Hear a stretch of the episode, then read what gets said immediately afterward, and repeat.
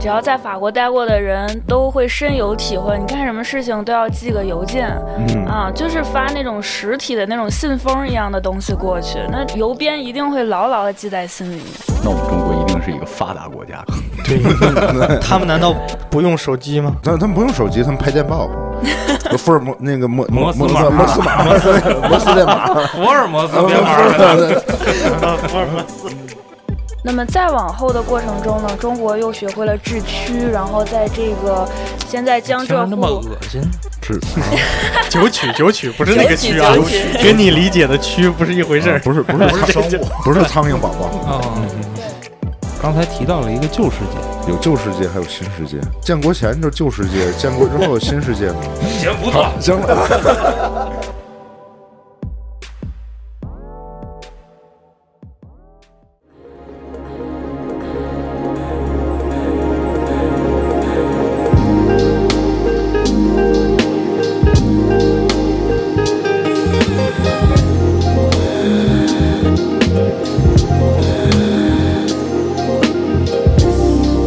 欢迎大家收听由后端组为您带来的《九死一生》。喜欢听哥几个聊天的，可以在微信公众号中搜索“后端组”，关注我们，里边有小编的联系方式，您可以通过小编加入我们的微信群，与我们聊天互动。我是小黑黑，我是大飞，我是老马，我是真哥， 今天不止我们四个老爷们儿了啊！嗯，今天不是罗汉局了，哎，对，今天马老板给我们带来了一位大美女，来，马老板给我们介绍一下。咱们大家欢迎红红加入我们。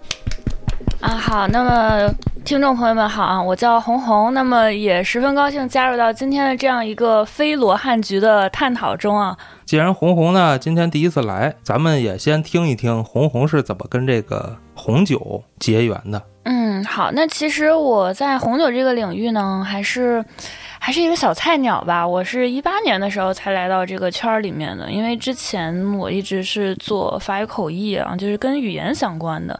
但是其实也是在国外留学的过程中，就是有去葡萄园呀，然后去喝酒，喝红酒。那个时候觉得这不是一个普通的酒精饮料，它好像在里面掺杂了很多的艺术性、历史性，还有很多的人文在里面，所以这可能就是对于我这种呃比较容易冲动的、向往浪漫的白羊座来说，简直是一个再好不过的载体了。所以回到国了以后呢，就去。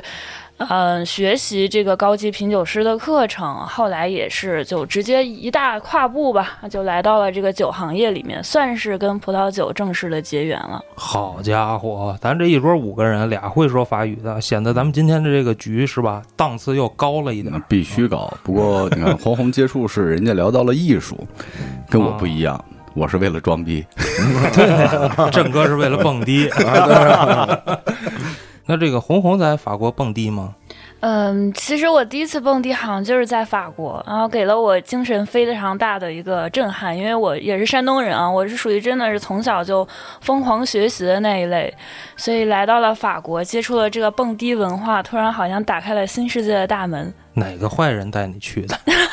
我们学校组织的那种舞会吧，所以还还是比较正经，还是比较正经。哦，你们学校把迪厅给包场了是吗？嗯，对，这跟郑哥蹦的低不太一样。嗯对呀、 我我蹦的是野迪，你的花迪，这属于圈养式蹦迪啊。嗯，这样叫有哦组织有纪律的蹦迪是吗？对对对，就就我们那一般的包个场，然后大家一块儿去嗨，也也没有什么花样，没有那么多的花样，对。那后来自己去过吗？也比较少吧，还是清吧比较多一些，啊、因为可能对于我来说，像葡萄酒啊，像这种酒圈儿，可能对于我来说最感兴趣是品酒，就是你可能打开一瓶，你不知道能闻到什么样的味道，你不知道喝到嘴里是什么样的感觉，所以这个东西对我来说是一个非常大的诱惑，非常大的一个吸引力，所以可能也是感性和理性在一块儿吧，让我可以觉得这是一个可以一直去往前走的一条路。那你在法国学的是什么？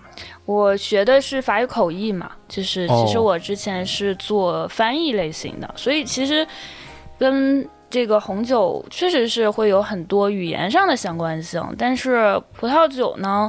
喝的第一瓶，大部分人应该都是什么张裕的杰百纳，或者说是长城的某款干红之类的产品，可能初印象也不见得是那么美好的一个印象，又苦又涩，可对，能五还十块酸钱呢，这我 深有体会。嗯对，对，但嗯实际上。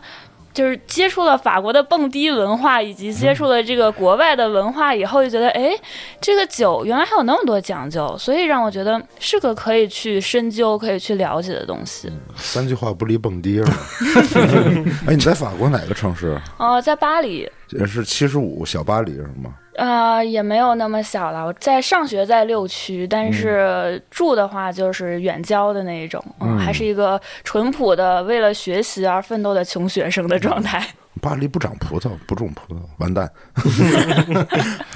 巴黎的迪厅我只知道比较高级啊，嗯，香街那一串儿有好几家。都是振哥经常去的地方。还有早晨四五点钟的时候，那有的时候去赶命好的时候，能看着那跟战场似的，嗯，指不定谁抢谁的姑娘，然后就打起来了，就您刚才说那什么小七是什么玩意儿？就是邮政编码那邮编的那个开头，小巴黎就是属于巴黎市中心，就是七十五开头，后边有三位数，嗯七十五，对，应该算二环内吧，或者三环内这种就是市中心，市中心剩下旁边近郊什么有九二、九三、九四、九十五，有九十五，就属于什么平谷啊、顺义啊，就类似于这种郊区呃郊区。啊你们是靠邮编来区分地区的吗？ yes，你怎么记那么清楚呢？我嗯说，比如说咱刚才说的六区就是七五零零六对，右边，嗯，而且，因为他们那边很多，我相信这个，只要在法国待过的人都会深有体会。你干什么事情都要寄个邮件，嗯啊，就是发那种实体的那种信封一样的东西过去，那邮编一定会牢牢的记在心里面。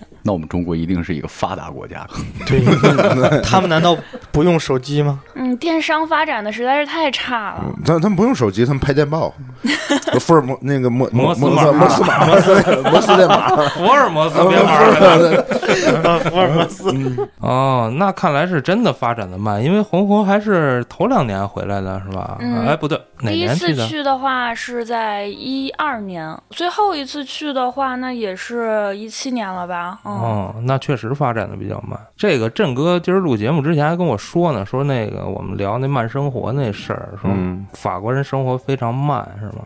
也慢也不慢，他们一般不是，你就啊寄信冲这你还不 慢呢？啊，对这方面是慢，但是你哪看，方面？你看，呃，他哪儿快？我想知道。嗯 就他们这种慢的状态，让我想起那动画片了，就那《疯狂动物城》里边那树懒，哦 啥？怎么了？你这说快了，你说快了。哦，仓促就了。就比如说他们那个地铁里边儿，法国人很少在路上耽误时 间，嗯，开车快，走路快，但是在生活上的时间会放的比较慢，吃晚饭的时候也很慢，像什么头道啊，什么主菜呀、什么头道是什么玩意儿？头道菜，啊前菜。第一 第一个菜，嗯，前菜开胃的，对，嗯，哎，你怎么理解都行了，反正就第一道菜嘛。是是是是是是是。 反正它是分三次或者四次上菜，哦，最后再上一个加菲啥玩意儿咖啡。咖啡啊？讲。 哎呦，说人话行吗？这个不是有点带点错别字吗？就是在国外的时候，我觉得可能大部分人最想念的应该就是国内的美食了，因为他们国外吃的东西实在是做法单调，然后食材少，然后整个的感觉就是好像也没什么吃的。虽然说法国已经是在欧洲这个派别里面算是美食最多的地方之一了，但是你要跟中国比起来，那真的是太匮乏，东西又少。嗯，这跟我理解的还不太一样，因为我没有去过法国，我不太了解法国，但我听过说是法国大餐。嗯，法国的食物怎么会就是食材匮乏、做法简单呢？哦没准是盘子大确实就是老百姓，老百姓的做法还是比较单调、比较简单。他们超市里边大多数卖的什么土豆啊、洋葱啊，这就是基本上占很大一个摊位。嗯，基本没上有看绿色蔬菜呗？有什么那嗯，个生菜生菜呀，叶儿然啊后菠菜呀，然后再加点西兰花、嗯，青椒，啊，差不多就占据了对绝大多数的绿色对了。对对，嗯基本上也就这些对，东那西。还是比国内来说还是单调很多。但是要如果好一点的餐厅的话，因为那时候在巴黎的时候，我经常找一些好的餐馆去吃，然后一些米其林的餐馆也吃过，经常有美食的推荐的那些那些书什么呀，像那个夯豆内，中文叫什么来着？叫烘都夯夯豆内，我怎么像呃听着像漫漫步日语者呢？漫漫步者，呃，那对，就叫是什么游荡啊、悠悠闲的散步啊之好类像这什一么种嗯驴。友什么，好像也差不多是那个意思。浪啊，那就就是远足，可能就是那个走啊，哦，流浪啊，呃走走走，徒步嗯啊，徒步旅行可能嗯啊，像那个书，然后也经常看，呃，上边也经常推荐一些呃小餐馆儿特别好吃的，它一些小餐馆儿也不贵，呃，会比一般普通的餐馆儿会贵一点儿，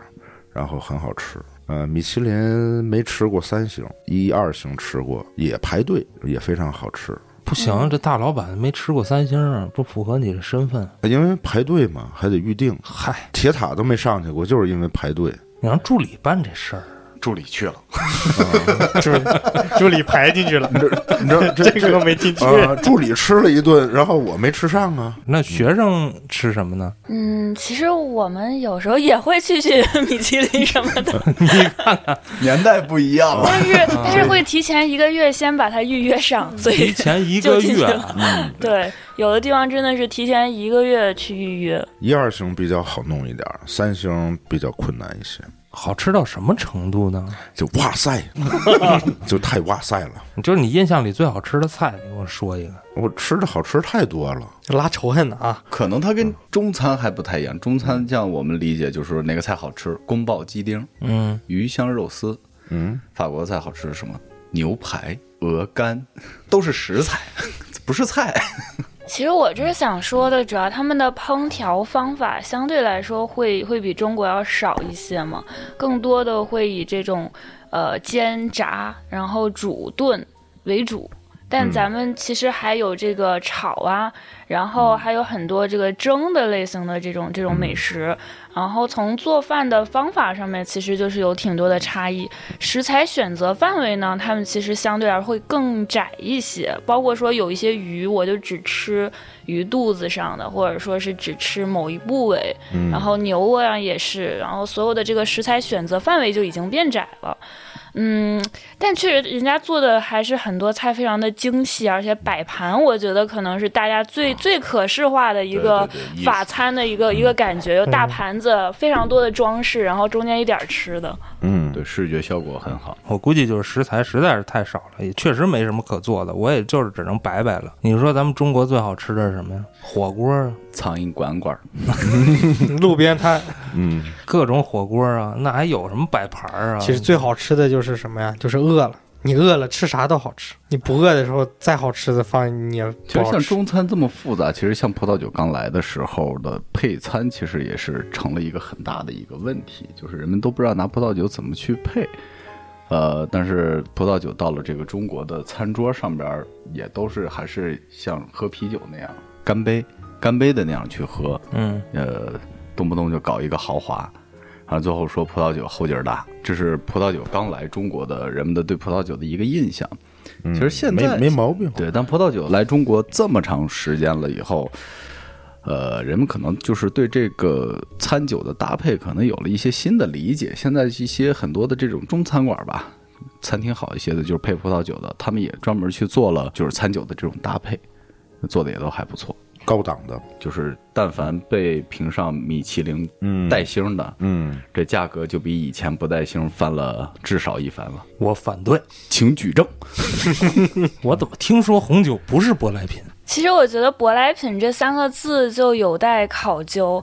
那如果说舶来品的话，肯定就是讲这个东西百分之百就不是这个地方原生的。那这个全全部的，包括习俗，包括来源，全都是从国外来的。但其实我相信大家应该也听过李白的那个“葡萄美酒夜光杯”吧？那这其实就是证明，在唐朝的时候，葡萄酒是一个非常盛行的一个呃酒精的饮品。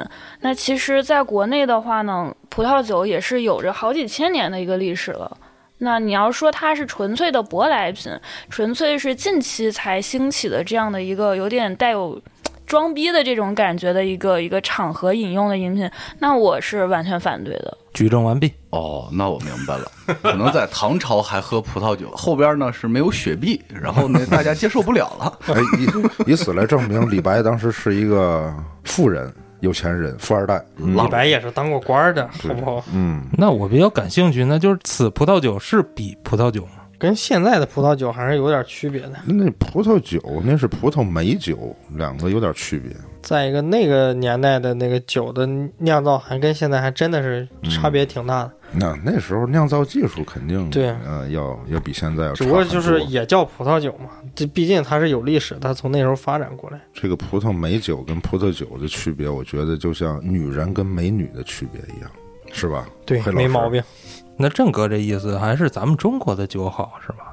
那李白喝的那个酒好，啊、反正咱也喝不着是啊吧？人李白是有钱人呀、人家李白是当官 儿的，对呀、啊那这个李白那么早就喝葡萄酒了，为什么咱们中国后来就断档了呢？这个东西，其实也没完全断档吧，主要一段那时候一段的时间，经历这些战争啊、历史问题吧，你像那时候少数民族，像元朝、成吉思汗，嗯，那时候他也不懂得喝什么酒，忽必烈对，忽必烈，带着烈酒来的，是吧？ 他们带着自己的酒葫芦来的，嗯，所以说他们对于这些东西其实没有保护，也没有什么传承的意识，嗯，所以就元朝啊、清朝啊，这主要是这两个朝代。因为一个是他们北方游牧民族的一个入侵，当时其实他们本身喝的也是烈性酒嘛，毕竟像那么天寒地冻的地方，就像咱们现在说俄罗斯，那他就是喝伏特加那样的烈酒的一是个地方。那其实像当时的这种北方游牧民族来占领了更多的势力以后，那个时候呢，就是这种烈性酒啊，就是白酒发扬的会非常的好。那么再往后的过程中呢，中国又学会了制曲，然后在这个现在江听着浙那么沪恶心， 是九曲，九曲不是那个曲啊九曲嗯 九跟你理解的曲不是一回啊，。不是不是不是苍商务。不是苍蝇宝宝，啊、嗯 对。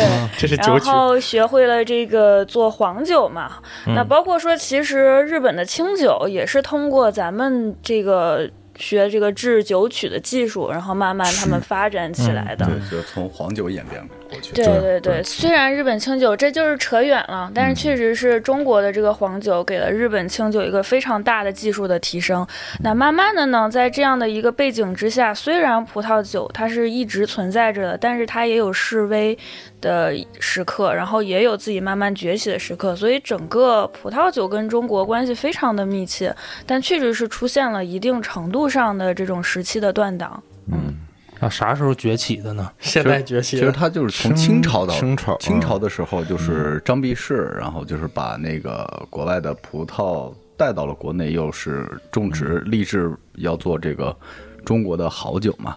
嗯但是清朝的中国，这个大家也都知道，在末期就是嗯非常的动荡了。嗯，当然说他的这个愿望也没有实现。再到后边内战嘛，内战他也没有这条件，其实，在民国的时嗯民国候，民租国界是租界地啊对什对么的，对，那时候其实那会儿是葡萄酒还是有的，当然还是一些国外的比较多，只是中国的这个葡萄酒还没有起来。这个时候其实等于延续下来了，并没有说是对就像之前断档那么长时间了。而且八国联军那时候来了，法国人没葡萄酒不会打仗，德国人没啤酒不会打仗，然后他们就扛着这些东西来掠夺我们可爱的祖国的。对，然后你到了建国以后，再遇上这个三年自然灾害，当时整个经济啊，包括说这个政治的环境，也都是刚刚在起步的过程中，尤其是到后面再经历这种文化大。那凡是被认定成有资本主义属性的东西，那必然是要被拔除的。所以在那个时候，其实葡萄酒也是受到了很强的一个压制性。嗯所以你要说真正从文之后，再到现在慢慢崛起的中国葡萄酒，那其实这个历史就又变段了，又给它中间有了一定的断档，所以可能大部分人对于中国。这个葡萄酒的一个概念就是，它是个舶来品，好像跟我日常生活中没什么关系似的。嗯，其实是密切相关的。它一直都存在着，这 嗯，对，而且其实现在的年轻人也好，包括上岁数人也好，你包括像振哥岁数其实挺大了哈，是是是，嗯，对，对，没比我大多 少。谁赞成谁反对？ 这个各个年龄段呢，其实对于这个红酒啊、葡萄酒这些接受，呃其实已经很好了，已经不像之前带有怎么说，就是有点偏见啊什人么在的。之前的接我 受，在之前的接受，其实人们把红酒还是当成一种保健品的状态去去，我觉得现在也是，口服液啊，现现现在好多了。原来就是说老年人嘛，喝点儿葡萄酒，就是葡萄酒口服液是吗？睡睡得香。嗯，女士喝葡萄酒美容养颜，然后在一段时间里边都觉得葡萄酒啊，女人喝的啊。但是你看老我人们喝的郑哥在夜店也不喝葡萄酒啊，郑哥香槟除外啊，你也不会说点个干红喝吧？卖红酒的夜店没什么吧？貌似好像即使卖也没人点，有人点很少很少。对啊呀、你也不好意太罕思见拿了红酒对着雪碧喝吧？头几年很常见。这是在中国是是这样的，其实我记得好像也看过一个文章上说，其实红酒对雪碧这种喝法是从法国先传过来的，这也是他们平时会有的一些日常的喝法。破案了，这老百姓都这么接地 气啊哎，！其实其实按照那个什么，按照道理来说的话，凡是勾兑的，就是咱们自己兑出来的这种酒，都应该算是鸡尾酒的一种吧？对，对其实这也算是，只不过基底从烈酒变成了葡萄酒而已。对呀、哦基酒变了，早期的对，鸡尾基酒成了嗯葡萄酒了，对，对，也是鸡尾酒，那我舔个脸给白酒兑点白开水，这也叫鸡尾酒？那、没毛病。水没哥，毛病。水哥呃水 哥，啊水哥那啊，那是非常有名的喝法。是是吧？这是对对，啊但是你得搅二十分钟。嗯咱们结婚都这么喝吗？我没跟你结过婚，我们结婚都喝的水，你喝的酒啊，我喝的纯水哦 H 2 O，一看就受到过高等教育的人。哎，那必须的，高考化学满分，不开玩笑，真假的呀？真的呀，高考化学满分， 那你他妈卖酒干嘛？你应该酿酒去。啊！那也就这点可以炫了。 对，也就不这是点他，儿他是化学，他不是农业满分，请注意，化他他酿出来的酒都是兑出来的，都对，都嗯都是调出来的，试化管学儿的，不是农业绝命毒师，啊，治那个哈。嗯，对，我倒是想过，但是那个东西写进宪法了，咱也不敢弄。对对。那我问问各位专家啊，谁是专家呀？骂人呢？你全家都是专家是吧？啊，你你才是专家呢，你全家都是专家。搬砖的专家，嗯，我想问问各位老师啊，这个中国的红酒真的比外国的差吗？哪儿都有好酒，哪儿都有差的酒。啊中国也有好酒，就像哪儿都有好人，哪儿都有坏人一样。你就是说咱们国家也能产出人家一级庄的那种红酒来？嗯，有历史沉淀不够，树龄的时间也没那么长，应该够呛。咱们刚刚之前聊的那些断档期呢，就是导致了这个中国的酿酒技术在之前呢是有不足的。但是像近些年中国的这些国产酒的崛起，都还是比较明显的，主要是在贺兰山东路这一带。然后又比如说拉菲，现在也在中国的山东做了一个产品叫龙带，然后云南是 LV 投资的敖云，就是这些国外的大牌儿都开始注重中国的这个风土了。拥抱中国的市场，对对对，中对中国现在是可以产好酒的。嗯，那是不是有些客观因素啊？比如说酒桶，嗯哦，酒桶其实现对于现在来说，酒桶其实也无所谓，你都能进。主要就是树龄这个东西你没法儿改变，它多少年的就是多少年的。尤其现在这个社会比较浮躁的社会，很少有人愿意花十年或者五年或者十年去培养这个葡萄树。嗯像葡萄酒这种也是一种农业和商业还有经济方面的一种纠缠吧。你毕竟这东西怎么说呢？原材料就是水果嘛，那你酿造水果，那你就得看这块地好不好，这块地它周围的这个气候条件好不好。其实这整体而言就是风土嘛，这是自然的东西。那你在这个基础之上，那你这个树种，呃，树龄。还有说你的一些养育的方式，然后这个酿造的方式不同，那结果又不一样。所以可能你说的差或者好，那这个定义的方法和它的这个质量的一个结果，其实是有非常多的一个因素的。那像刚刚所说的这个。树的年龄啊，如果你要等特别久才开始酿第一瓶酒，那从经济的方面肯定就已经不行了。嗯，对，搞个直播来钱多快呀！嗯他，那培养十年葡萄树，然后撅着屁股耕耘半天，然后才产出来一瓶好酒，这个经济效益太差了。它的性价比不高嘛，嗯相嗯对来说，中国来讲的话，地大物博，这么大的一块地儿，找点儿吃喝种葡萄的，还是能找到、啊地，还是能。对地也肯定有很多很多。就是这个东西，你得付出这些真正的功夫，你得对搭时间进去。嗯，从种植啊到酿造啊，都是很严格的要求的，才能达到像什么，比如说像刚才说的一级庄啊，或者这些拉菲啊什么的这种，肯定有一天能超过他们，对，或者跟他们持平都没会有有的问题啊。其实要管理一个葡萄园的成本也是非常高的。嗯，那像这个我们最了解什么拉菲啊、木桐啊，这些其实都是波尔多一八五五分级出来的这种名庄嘛，嗯尤其是这种波尔多左岸的名庄，大家都会就是如果去那里旅游，可以看到伟岸的城堡，因为那个时候葡萄园还有包括说酿酒，这个很多都是属于当地比较有有名望的贵族，或者人家嗯本身就很有钱了，对，在这个基础之上，他去做的一个事情，而不是说我别的产业什么都没有，我就在这里种葡萄，然后慢慢的就就在一八五五年评级上就一下突出出来了。这个它的成本是非常高的，而且很多的葡园都是几百年的、上百年的历史，都是要慢慢沉淀和慢慢去学习出来的。对，酿酒技术也要慢慢沉淀出来的。那到底什么是好酒呢？贵， 就是除了上一期说那个什么一级装评级这以外啊，嗯就是从这个品酒师，郑哥不品酒师吗？从这个品酒师的角度上讲，哎，什么东西是好酒？有哪些评判标准？最简单的就是喝不起的嘛，就是好酒，这太简单了。啊不是，那嗯不能这么 说。那只我嗯能弄算其中一个是吧？我弄一葡萄庄园，我随便酿一葡萄酒啊，我卖二百万一瓶儿，那就这叫好酒吗？嗯我这个打岔呢，下边你们就开始那什么了，这可以赞成，可以反对了就。哦，酿酿酒嘛，你就从好葡萄酿出来的酒肯定就是好酒。行吧。下一个问题，什么是好葡萄？那其实非这得个把天儿聊死，你看啊其，实这个好坏，就是我个人觉得呢，就是一个好喝的葡萄酒，肯定就是在嘴里边给你带来的一些味觉体验是肯定是一些丰富的，不是说简单的说，诶，这个酒有果味儿。咱们看到很多的一些卖酒的一些上面就写着果味儿丰富，然后回味悠长。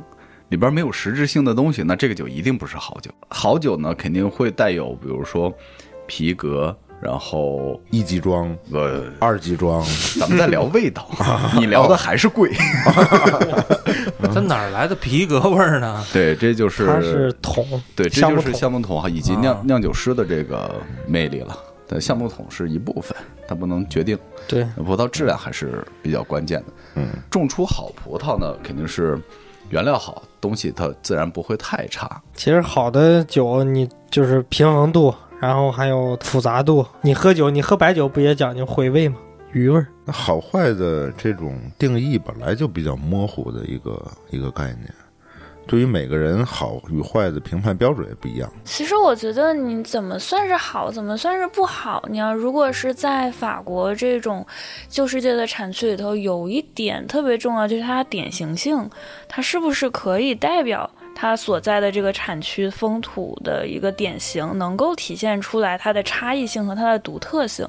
那这其实也是比较重要的一个点，就像刚才说的皮革或者什么，那你上好的香槟。也不会有皮革呀，就是你这个不同的酿造方法，嗯对然后不同的产区的特性和要求，它越能体现这种，那其实越代表了它的一种高端。但其实这个也是因人而异吧。那如果我就是喝不了那种高酸度的香槟，我就喜欢那个莫斯卡托小甜水儿。那对于这一个消费者来说，一定香槟就不好嘛？我觉得这也是一个世界的潮流，还有一个因人而异的结果吧。嗯，有人就觉得甜的好，对，有人喜欢喝甜的就甜的好，嗯有有人人喜欢喝高酸的，那他觉得就是酸度高的，他就觉得好喝。嗯生儿子嘛，醋好，就包括很多法国人，他有些人就是喜欢喝带橡木桶味儿的，比如说以波尔多为主的，然后有些人呢就喝不了那种味道，或者就喜欢喝法南的酒，有些人就喜欢喝那个勃艮第的酒，就喜欢喝这个地方的酒，那没办法。每人口感不一样，要如果喜欢喝勃艮第的酒的人，给他拿一瓶拉菲过去，他就说拉菲的酒不好，不好喝，不喝。我就喜欢喝康帝，啊、就是有钱，拉塔西也凑合吧。大吉也贵。而且还有一个原因，可能也是这个错误的试酒方式。你如果就是拿了一个年轻的大拉菲过来，你也不醒，直接就对瓶吹，那这个就是从口感上、从对感官确实上，不好它喝就是不愉悦的，嗯这也是错误的。嗯真是真是这样。我第一瓶喝的第一瓶拉菲就是在巴黎，年轻的是什么意思？年轻就是新年份的酒嗯新，年份。啊，新比年份如的说现在那是个二零二零年，然后一17年的年、一八年，就是离咱们越近的年份就是年轻，越嗯，远的年份就越老。第一次喝拉菲的时候，就像红红说的那个对瓶给吹了，这哥蹦迪时候喝的吧？不是，就是也是刚创业的时候，然后赚了第一桶金了，然后觉得膨胀了，膨胀了，然后说这个拉菲酒挺好嘛，然后第一次接触高档的葡萄酒嘛，都说拉菲这个酒不错，弄一瓶尝一尝喝了。我跟我的合伙人，跟我哥们儿，我们俩人在巴黎找那个，就巴黎卖酒就是尼古拉嗯斯，连锁的那对个店连，锁的嗯尼卖古呃酒拉斯是吗？对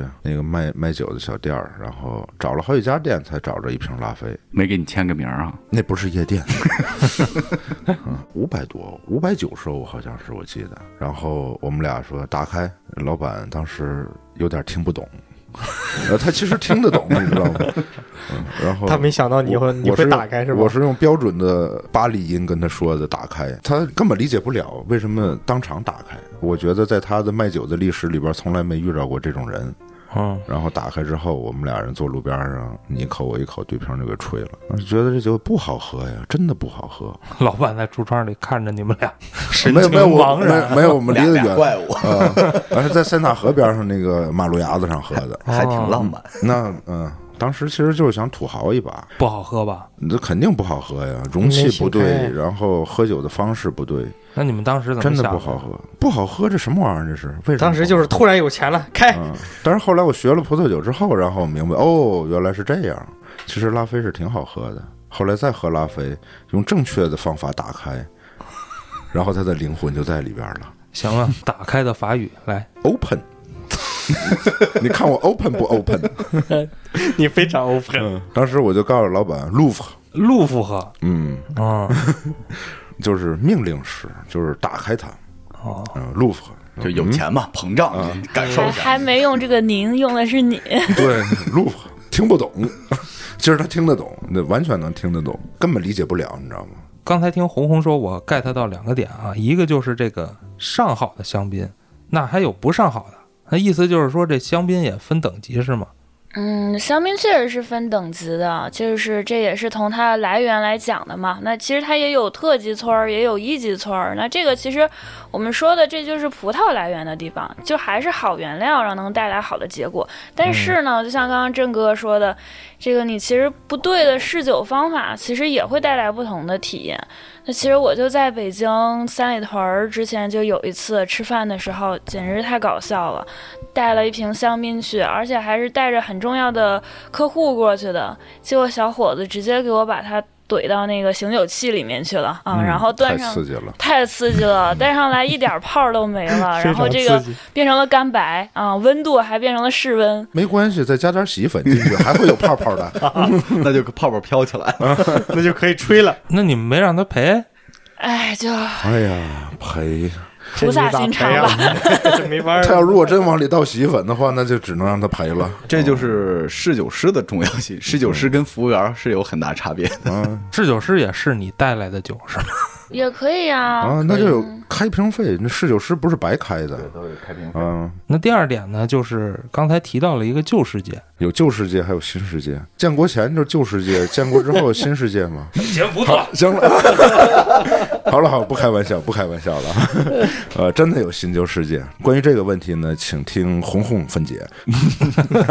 对，其实葡萄酒呢，有旧世界，有新世界。可能大家一听起来会以为，哎，这是什么一个概念？其实大家可以简单理解到，旧世界呢，在目前的西方人的划分的标准里头，就是指欧洲啊。然后新世界呢，就是指欧洲以外。那这个节点是怎么来的呢？因为其实从历史上来讲呢，最早产生葡萄的一个地方，很多人认为会是格鲁吉亚，在八千年前的时候，就有这个酿酒的一个葡萄的产生了。那么在这个不断的历史的发展，然后罗马人占领欧洲，然后传播自己宗教的过程中呢，其实整个欧洲大陆就非常多的国家。种植了葡萄，然后酿造了葡萄酒。当然那时候也被称为这个基督的血液嘛，那面包就是基督的肉体，对所以有很多的韵味在这个旧世界的葡萄酒里面。然后随着这个大航海时代的到来呢，那这个葡萄酒啊，葡萄藤就一块儿传播到了美洲，然后传播到了世界的各个的地方。那慢慢的呢，欧洲以外的地方也开始去酿酒了。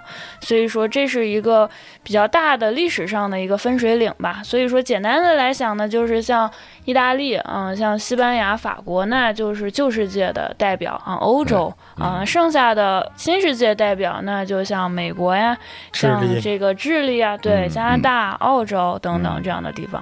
还有纽西 兰，对，你这翻译中国太也漂算亮，中国现在其实也归在新 世界。 嗯，有新世界的酿酒师，也有旧世界的酿酒师来中国酿酒，都有。对，有法国酿酒师，也有什么澳洲人过来酿酒，也有澳洲的种，也有法国的种，也有西班牙的种葡萄，就说葡萄啊，对对，不是说酿酒确实师的是种葡，萄 同样一个它葡萄品种种在就是世界的不同的纬度，那它生长出来的结果就不一样。葡萄酒嘛，还是回到原料葡萄上面儿，那它就是种植在法国的赤霞珠跟在澳洲的赤霞珠的果子是完全不一样的，当然酿出来的酒的风格也是不一样的，口感会差很多。嗯还有新旧世界的这个酿造手法，还有管理葡萄的方法，就目前来讲，也是有有一定区别的。旧世界呢更偏向于传统一点，然后新世界呢更偏向于奔放一点、粗犷一点管理葡萄的方法。旧世界它的条条框框比较多，而且酿酒师也就按照规矩来，嗯对，就按照传统的这些手法，包括现在的这些酒庄都是，他现在酿酒师也是按照以前那个老的传统的那些规矩来，一点一点来酿酒。新世界呢，它就没这么多讲究，嗯，哎，我就是可以创新，我比如研发一些新的搭配，葡萄品种的搭配啊什么的，智利的呀、澳洲的酒，它有好多就是新的这些酿的方法，所以它口感呢，其实有时候更比较好入口一点。新世界的它更偏向那个好入口一点，旧世界口感呢就相对复杂度高一点。对，这就出现了拉菲开瓶不好喝的这种现象。哎，嗯对，这 就是跟酿酒手法有关系。你嗯比如说那个旧世界是绝对禁止，法律绝对禁止加糖的，但是新世界有一些国家是对这个要求并不是太严格。如果葡萄成熟度不够的话，可以允许加一点糖进去，在酿造的过程中。刚刚有提到的这个旧世界讲究一种典型性嘛，啊，那这其实这个呢，嗯，像刚刚说规定很多，确实是非常多，因为它就是想要体现出它所在的这块地是什么样的感觉，然后这个就有点像咱们说的这个阳澄湖大闸蟹似的，它是有这种地理保护的一个概念，我在这块地上用规定的葡萄品种，然后用规定的酿造的方法。然后来酿造出来的这种类型的酒，我才能冠上这个地理保护。所以说，这也是为什么像那个波尔多那么出名，因为它管理太严格了。它在每一个地方，它都有自己鲜明的一些风格，而且可以保证它的质量。所以这个 AOC 大闸蟹，对 AOC 大闸 蟹，就是这种感觉。对，所以说旧世界其实严点儿也挺好的，你一看产区你就知道它是大概什么感觉。那我喜欢什么感觉的，我就找固定的产区的。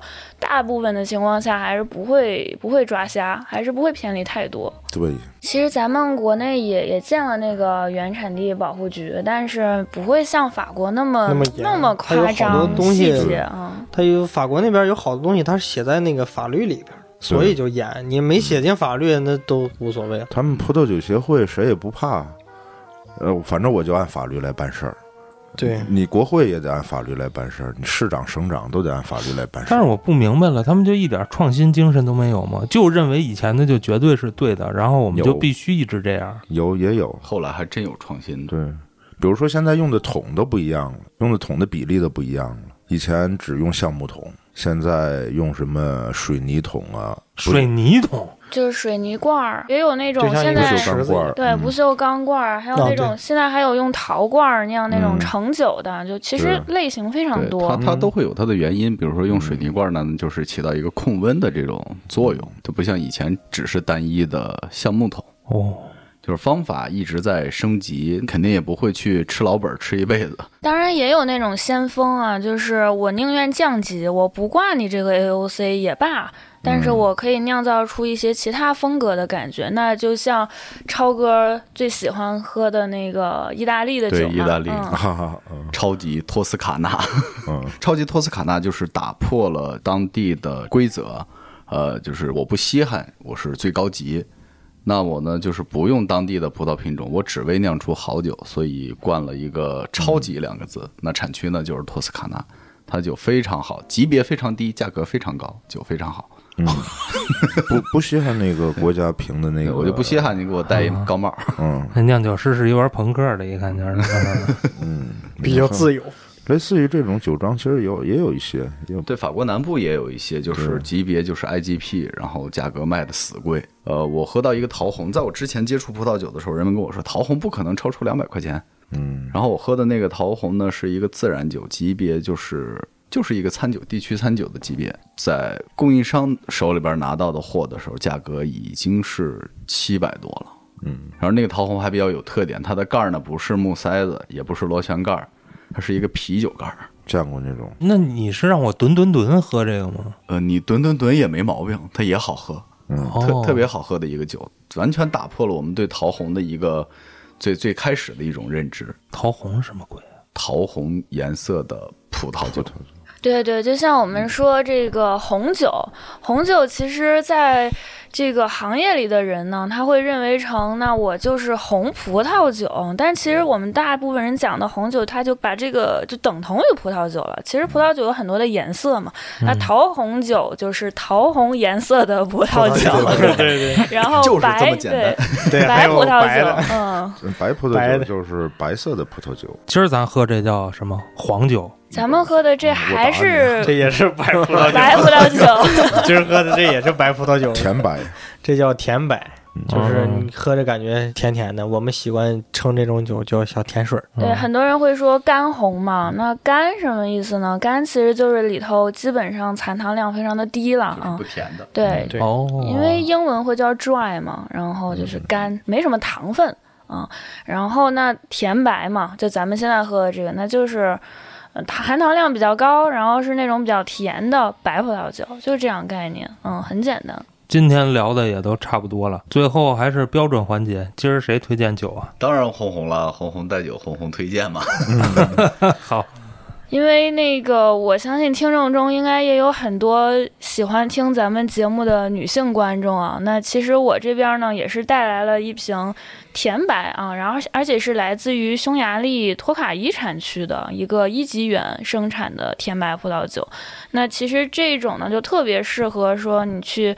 嗯，吃一些甜品啊，然后有一些这个热带的水果啊，就是下午茶呀，然后包括说晚茶呀，然后去享用的这样的一种类型的葡萄酒。那它就是很甜，然后带了一些这种芒果呀、蜂蜜的味道，然后同时呢，甜里头它又有很好的酸度。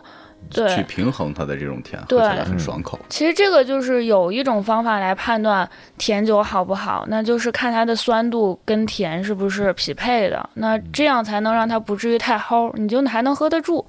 然后呢，同时像这个酒呢，它一个是来自于这个比较经典的生产最好的甜酒产区之一的托卡伊产区，同时呢，它的这个回味也非常的悠长，整个的感觉呢是非常的顺口，搭餐呢也是非常的百搭。其实法国人在喝，尤其是贵腐酒的时候。会喜欢搭一种很有趣的东西，就是搭蓝纹奶酪，或者是搭鹅肝，就是这种也是可以去搭餐的啊。所以说呢，今天我来带给大家的就是这样一款来自于一级园的非常有趣的一个甜白葡萄酒。托卡伊，什么玩意儿？可卡因、嗯呃，托托卡伊，托卡伊可卡因啊，听着这么高端，贵不贵啊？呃啊、其实一百多块钱就能买得到，然后而且还是来自于这个一级园的，而且这个酒名字非常好听，叫金月宫，嗯，就是这个酒庄呢，它其实已经是托卡伊产区的一个标志性的建筑了，就是一个黄色屋顶的，像一个宫殿一样的一个房子，所以说呢，这个酒的名字就叫做金月宫，啊、也是很梦幻的。以后有机会让红红给大家再介绍一下这个金月宫啊托可卡卡伊因，嗯，托卡伊。可以哎可以，你这个满脑子都是 毒啊，好了，这个思想很危险。感谢大家的收听啊，我们下期再见。 Ce matin j'ai mangé des noix, des chats persans en chocolat. Ce matin t'arrives 23 fois, tu as l'enfance au bout des doigts. Mon voyou, ma voyelle, mon canou, ma cannelle. Sous la pluie félinienne, on est deux scélérats. Oh, ce matin sur le sable roi, je suis partie pour